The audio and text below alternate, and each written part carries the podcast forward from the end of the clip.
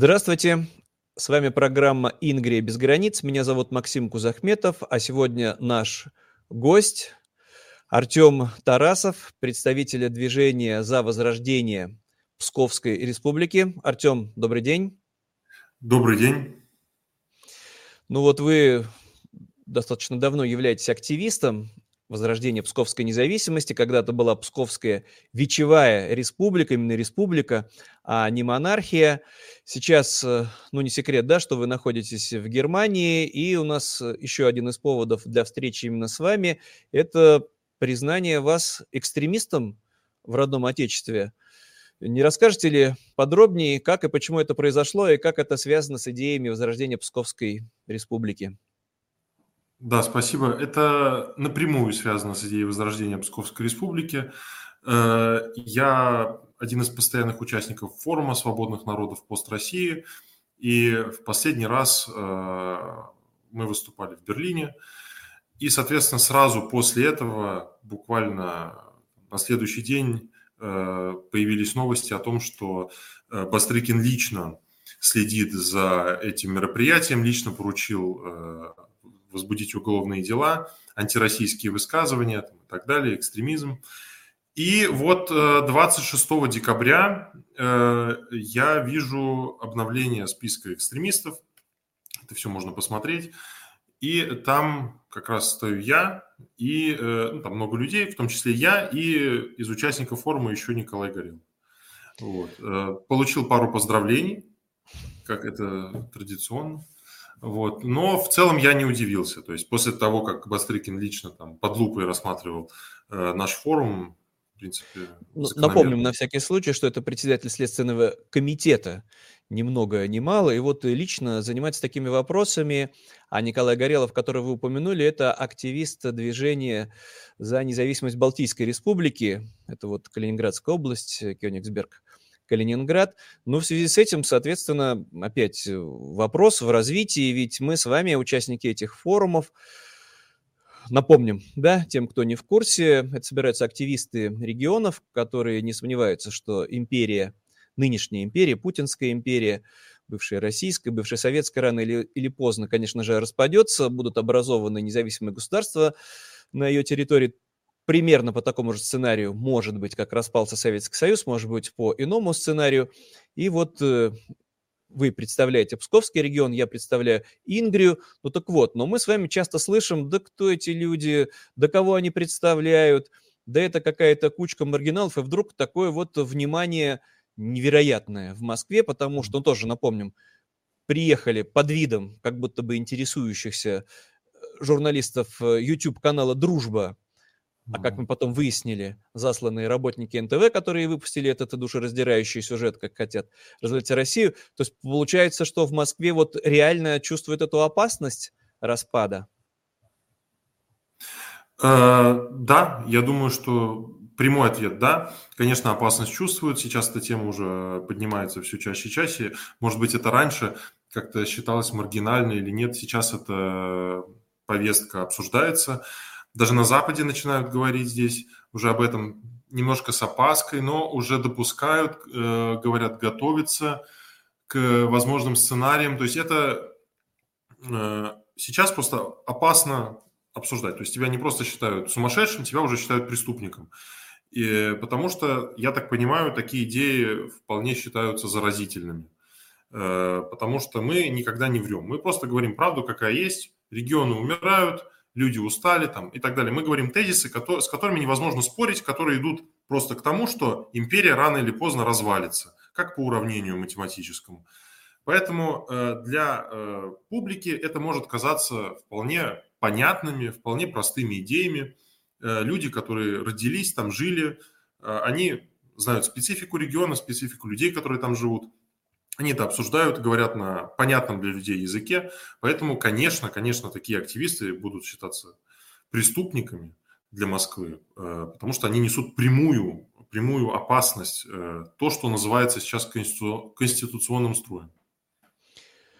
Ну, тоже в развитии, соответственно, вопрос. Ну, вот мы с вами так э, говорим о чем-то, как о чем-то само, само собой разумеющемся, что Псковская республика просто должна возродиться. В нашем случае не было независимой Ингерманландии, но, тем не менее, этот регион просится в семью стран вокруг Балтии, в семью скандинавских демократий, а это пограничные регионы. Соответственно, нынешняя Ленинградская прости господи за это название, область граничит с Псковской областью, и мы не раз тоже с вами слышали, как представители москвоцентричной оппозиции, хорошие империалисты, которые категорически против развала России, просто Путина надо поменять на кого-то более хорошего, безапелляционно говорят, так ведь не дай бог, если Россия развалится нынешняя, сразу же начнется вражда, сразу же псковичи и новгородцы будут выяснять отношения друг с другом с помощью ядерного оружия, вот так вот и, и говорят. Ну и, соответственно, значит, и вместе объединяться для того, чтобы воевать против Ингрии. До какой степени можно всерьез воспринимать вот эти пугалки, страшилки? А, кстати, вот э, про войну псковичей и новгородцев, это же почти что прямая цитата Максима Каца. Э, это, сказал, прямая, что... это прямая цитата Юлии Латыниной тоже. Вот он, это она говорила, что псковичи и новгородцы да. начнут выяснять отношения с помощью атомного оружия. Э, я считаю, что да, конечно, такая точка зрения, она очень популярна, и это слышно из, от многих активистов, блогеров, политиков и так далее. Но, конечно, войну псковичей с новгородцами это, ну, это просто абсурд. Это не стоит воспринимать всерьез. Э, э, почему после развала СССР, к примеру, Латвия не напала на Литву или на Эстонию? То есть э, сейчас люди живут рядом с друг другом, выстроены там логистические цепочки, какой-то пусть мелкий бизнес. Просто у людей без указки из Москвы нет никакой причины нападать друг на друга. И с чего бы, допустим, Псковская республика будет нападать на Новгород, это э, просто сценарий ну, просто невозможный, как я считаю. Потому что э, если сейчас таких конфликтов нету, там невозможно, нет уже межнационального конфликта новгородцев и псковичей, то почему он должен вспыхнуть после того, как вот эти московские оковы упадут с, обо, э, с обоих регионов? Просто я не вижу такого сценария вообще. Да мне кажется, они еще смутно помнят историю, потому что конфронтация условная между Псковом и Новгородом еще вот э, в ту эпоху, сотни лет назад, если была, так просто потому, что псковичи тяготились зависимостью от Новгорода, ну, как вот младший брат а на каком-то этапе полностью стали независимыми, но после этого новгородцы не стали устраивать специальную военную операцию, чтобы строптивцев, строптивцев э, захватить заново, а отношения были достаточно конструктивные, потому что легко объединялись. А это были две независимые республики, две демократии, и против внешнего врага не всегда, к сожалению, потому что против Москвы объединиться как раз-таки не смогли, и в итоге обе республики были уничтожены. Но давайте вот вернемся тогда к Пскову поглубже. Не раз тоже я слышал, да какое там в Пскове, какое там движение за независимость, все в запустении, регион в глубоком упадке, и более того, там же еще и находится знаменитая Псковская десантная дивизия, в которой контрактники, а контрактники почти все не местные, ватные Z-патриоты, поэтому вообще нет шансов. Что на это можно было бы ответить? Э, с, с тем, что там военные, с тем, что регион в упадке, э, как раз вот все эти аргументы, которые ты сейчас озвучил, Максим, с этим невозможно поспорить. Но это и есть аргументы в пользу того, э, почему регион обретет независимость. То есть вот как раз именно нескончаемая бедность, разруха, э, семьи этих э, военных, которые там погибают, а рядом богатая Эстония, Латвия, э, Беларусь, которая скоро, я уже надеюсь, освободится, тоже живет гораздо лучше, чем Псковская область сейчас. Это как раз все, что и, и приведет к тому, что регион отсоединится. Потому что лично я э, считаю, что вот как раз тем, что мы озвучиваем эти проблемы, мы логично и приводим э, как бы нашего, наших собеседников, наших слушателей к тому, что регион и, собственно, э, что, ему, что он забыл в России. Если это была раньше богатая республика, там, красивейший город, э, архитектура, там, торговля и так далее, почему вдруг он превратился просто в провинцию, как говорил, кстати, Лев Шлосберг, в худшем смысле этого слова. То есть э, разбитые дороги, там убитые деревни, никакого вообще хозяйства, никакого промышленности, бизнеса нет.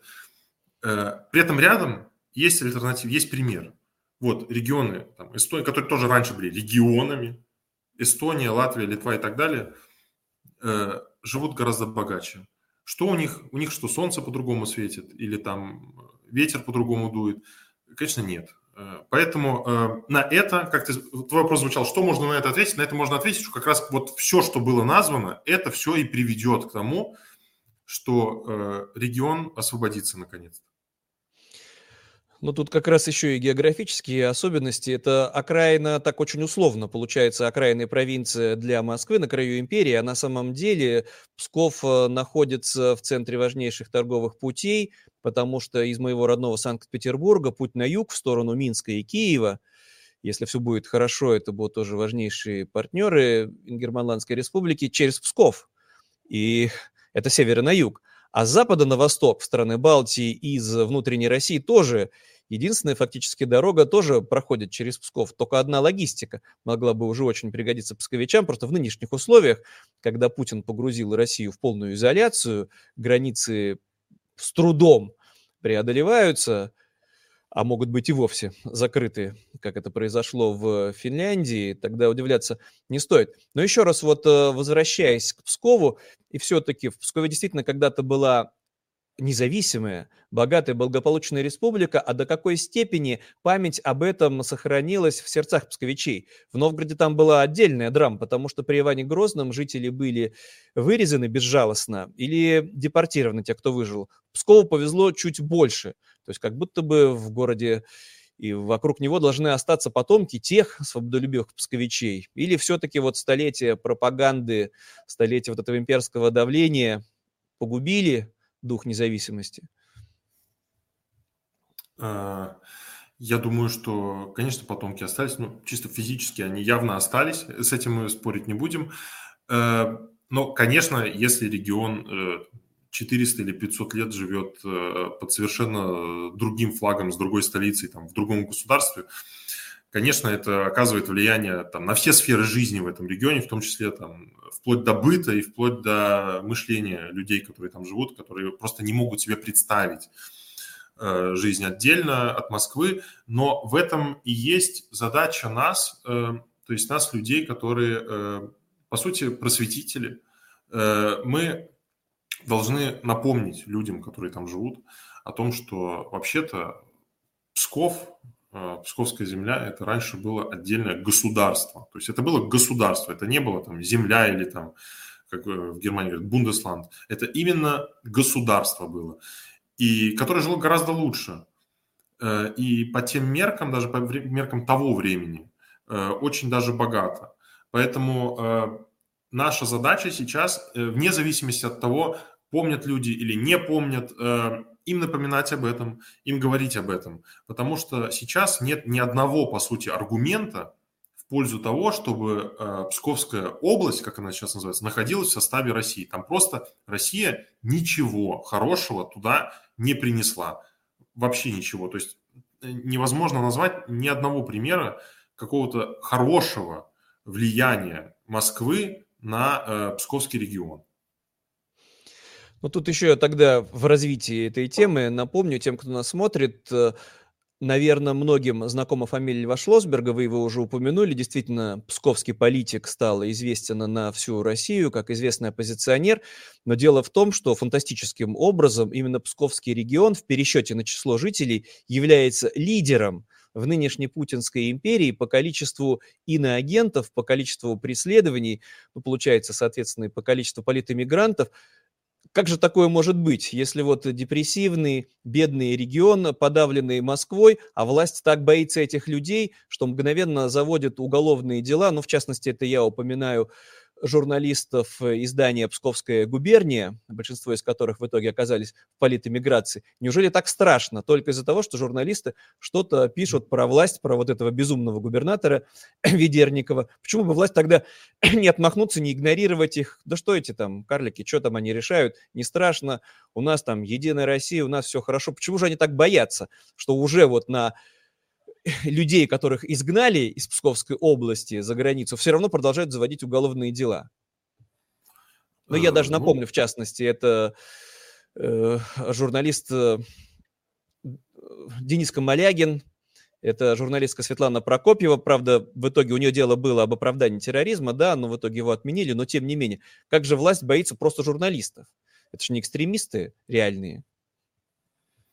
Ну, э, во-первых, это, как я сказал, это такие идеи заразительные. Во-вторых, э, как раз именно потому, что регион депрессивный, отсталый, э, так, такие идеи могут очень легко набирать популярность, потому что власть просто не хочет слышать такие идеи. Потому что сейчас один журналист скажет так, второй это подхватит. Завтра уже 4-3 журналиста, 5 будут об этом говорить, а послезавтра 10. Собственно, поэтому одного, это как бы наказать одного, чтобы другие боялись, это традиционная такая тактика, э, которую Москва просто веками применяет. Э, и это, по сути, то, что, о, о чем ты сказал, Максим, это просто репрессии. Э, даже против людей, которые уехали, а репрессии всегда затрагивают какую-то больную тему для власти.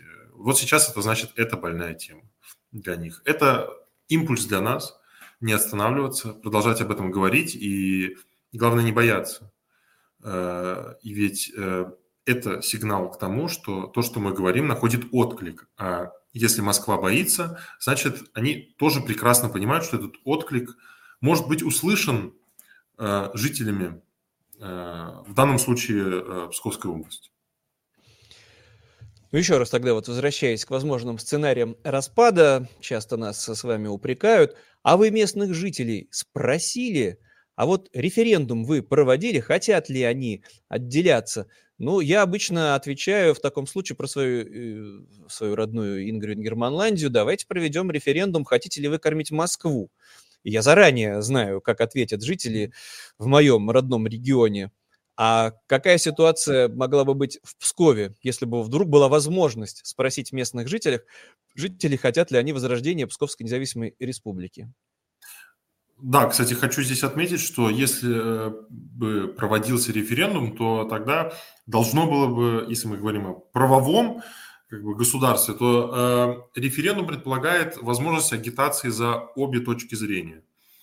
И неважно, на какой точке старта мы стоим, то есть сколько там людей сейчас поддерживают, там, кто ватники, зетники и так далее, кто сторонники э, свободы и независимости – если э, равноправно позволят агитировать за э, независимость, то я уверен, что эти идеи будут гораздо популярны, потому что, как ты сказал, хотите ли вы кормить Москву, хотите ли вы, чтобы э, здесь были бы вот такие разбитые дороги, хотите ли вы, чтобы архитектура разрушалась, вы хотите всего этого или вы этого не хотите?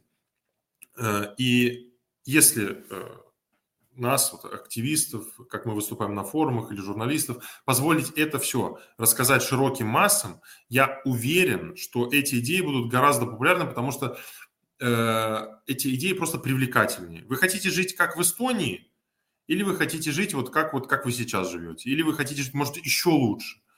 Э, здесь э, просто, ну, мне кажется, какие аргументы смогут привести люди – которые будут говорить за то, чтобы Псков остался в нынешнем, в таком же положении. Это катастрофично, и это понимают даже самые ядерные патриоты, что Псковский регион – это очень упаднический, очень э, отсталый регион сейчас.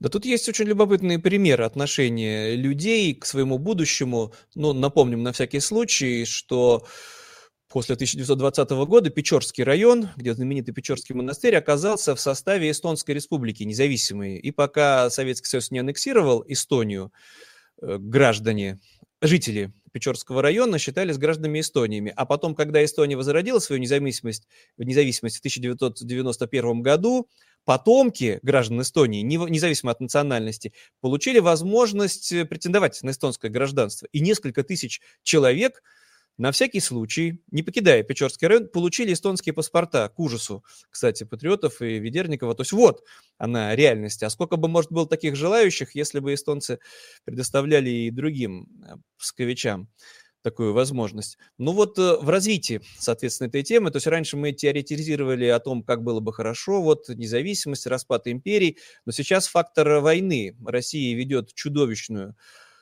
разрушительную войну против Украины, и на сегодняшний день существование, продолжение существования этой империи, московицкой, это же вопрос европейской безопасности. Вы находитесь в Германии. До какой степени западные политики понимают, что Украина защищает на сегодняшний день не себя, а Западную Европу, страны Балтии, входящие, кстати, в НАТО, от этого имперского монстра, который при первой же возможности, как в свое время Сталин, да, в 1939-1940 году начал восстанавливать границы бывшей царской империи, что также и Путин – спит и видит, или его преемник, как нам снова захватить страны Балтии, соответственно, это принудительно надо было бы, казалось бы, сделать, разделить эту империю на части, чтобы она не представляла опасность для демократии Европы. Или все равно в Европе этого понимания, ну, в частности, вот про Германию, потому что вы с политиками, с немецкими периодически общаетесь, или этого понимания нет?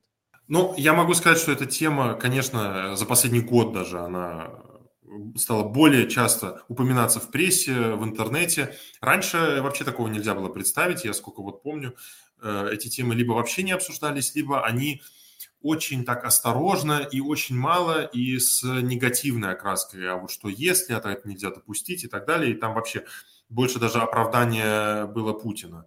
Сейчас ситуация изменилась в другую сторону. А, и, кстати, я вот как раз помню, примерно год назад я ходил на встречу э, э, там, где были политики, и там выступал бывший генерал Бундесвера, он читал там лекцию по поводу поставок вооружения Украине, ему задали буквально вот прямой вопрос. А что будет, если мы поставим Украине столько вооружения, чтобы она победила? А что будет тогда? Это задавался вопрос из зала со страхом. То есть э, этого нельзя было просто представить, это допустить нельзя. То есть, э, чтобы Украина, не дай бог, начала побеждать. Потому что ведь это будет катастрофа, там, ядерная война и так далее. Сейчас ситуация, как я вижу, э, развивается в другую сторону. Я уже вижу все больше и больше упоминаний о том, что мы должны готовиться. То есть этот процесс, он сейчас находится на стадии обсуждения, как будто бы он будет точно, э, и к нему надо готовиться. То есть э, как нам подготовиться к развалу России? По-моему, даже была такая статья в каком-то англоязычном издании с прямым таким заголовком. И я думаю, что сейчас прессе и в политическом круге в Европе ставится так вопрос о том, что это будет как-то возможно изнутри, может быть элиты, э, а нам нужно быть к этому готовыми. Э, кстати, недавно газета Bild, по-моему, немецкая, опубликовала возможный план вторжения России в Европу. Э, там как раз стоят страны Балтии, следующие на очереди, и это крупное авторитетное издание, которое ссылается на, как там написано, на какие-то документы Минобороны Германии. То есть эта тема сейчас э, вполне э, обсуждается, вполне, да. И вышло уже несколько серьезных статей, и не только в англоязычной прессе, о том, что Запад хотя бы должен готовиться, обсуждая сценарии возможного развала России, просто нельзя замалчивать это глупо. Но вот в Германии, конечно, просто своя специфическая история. Это драма немцев, которые были после 1945 года принудительно разделены на четыре зоны оккупации, а впоследствии получилось две страны, и вообще Германия лишилась территории, ну, в частности, вот этой Калининградской так называемой области, получается, уже навсегда, и страшно повторить в случае в немецком. Но с другой стороны, были страны-победители, которые один раз победив Германию в 18 году, оставили ее, предоставив самой себе, страны Антанты, и немецкий империализм возродился. И второй раз они не хотели экспериментировать, и просто оставили на территории поверженной уже Германии свои военные базы. Все оставили там, и французы, и англичане, и американцы, ну и Советский Союз тоже. И американские военные базы там находятся до сих пор. Ну, просто это тоже один из сценариев, когда, мало ли там, Путин рискнет применить ядерное оружие, или здравый смысл победит, и надо будет проводить новую операцию, только не буря в пустыне, как против Ирака, напавшего на Кувейт, а против России, буря в лесу, напавшей на Украину. И тогда, ну, я считаю, что вообще для России, для многих регионов идеальным был бы вариант внешнего управления, как это было в Германии после 1945 года, и мы видим результат – благополучная преуспевающая экономика. А как вы относитесь к тому, что вдруг для вопросов э, безопасности, все-таки пограничный регион, буферная зона полезная какая-то, хорошо бы там, чтобы сидели, о ужас, представители НАТО, Евросоюза и сами решали запусковичей, как там делать, как поступать с экономикой, как поступать с выборами. Вот такой вот э, страшный сценарий, возможен ли он?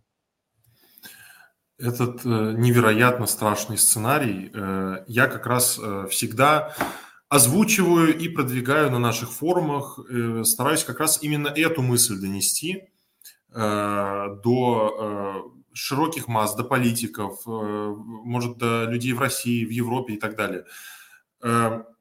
Потому что, когда нас спрашивают, а кого вы представляете, а что скажут люди, в принципе, э, ответ, который у меня напрашивается, это, а вообще-то, скорее всего, людей не будут спрашивать.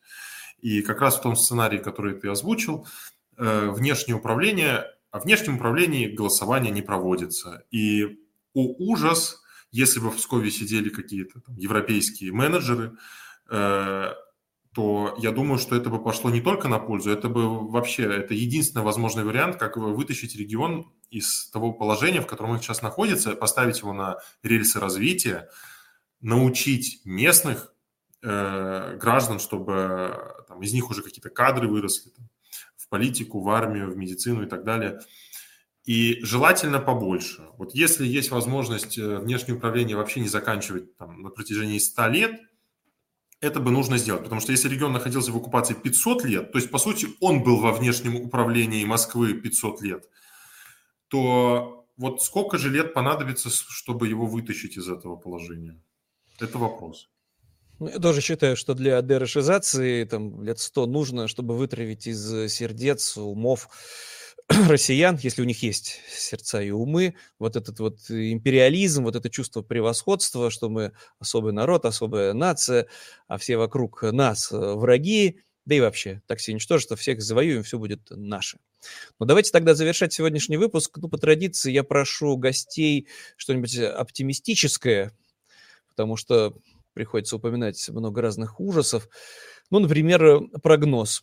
Когда может произойти крах этой империи. Опять-таки взгляд, ну, в вашем случае получается из Берлина, пережившего уже этот крах в 1945 году и превратившегося в благополучную демократию, дожившей Германии до объединения расколотой страны. Сколько может пройти времени? Год, два, пять лет? А, я бы э, не называл такие краткосрочные цифры, типа там, год или два, но я думаю, в течение пяти лет процесс будет запущен уже так прилично. То есть я думаю, что мы увидим уже э, какие-то крупные шаги в течение пяти лет, я бы так сказал. То есть до 30 года, до 2030 я думаю, что там уже э, обломки будут падать с этой разбитой картины. А вообще я хочу сказать, что Псковская республика – это развитие, это прогресс, это демократия и это права человека, э, это лучшее образование, это хорошая архитектура. А Псковская область – это разруха, это грязные дороги, э, разбитые деревни, это бесправие, отсутствие свободной прессы, давление на любое инакомыслие. Поэтому я хочу сказать людям, которые находятся, живут в Псковской области, то есть мои земляки в разных уголках, там, Великие Луки, Псков, Пыталово, Печоры и так далее. Э, я хочу вам сказать, что я надеюсь, что скоро, уже я более чем не надеюсь, я уверен, что скоро э, мы станем свидетелями того, как э, наш регион наконец-то вырвется из московских оков, будет развиваться, и вы увидите, насколько лучше будет жить и насколько мы сейчас правы. Вот я к вам в будущее говорю из прошлого. Это видео можно будет посмотреть попозже, через несколько лет. И уже надеюсь, что люди смогут его свободно смотреть на своем компьютере, не заблокир... в незаблокированном YouTube, и э, вспоминать, как мы здесь обсуждали то, что уже, уже будет на тот момент. Ну, большое спасибо. Напомню, что в гостях у программы «Ингрия без границ» был активист движения за возрождение Псковской республики, Псковской независимости Артем Тарасов. Артем, большое спасибо. Спасибо, Максим. И до встречи в наших следующих выпусках. До свидания. До свидания.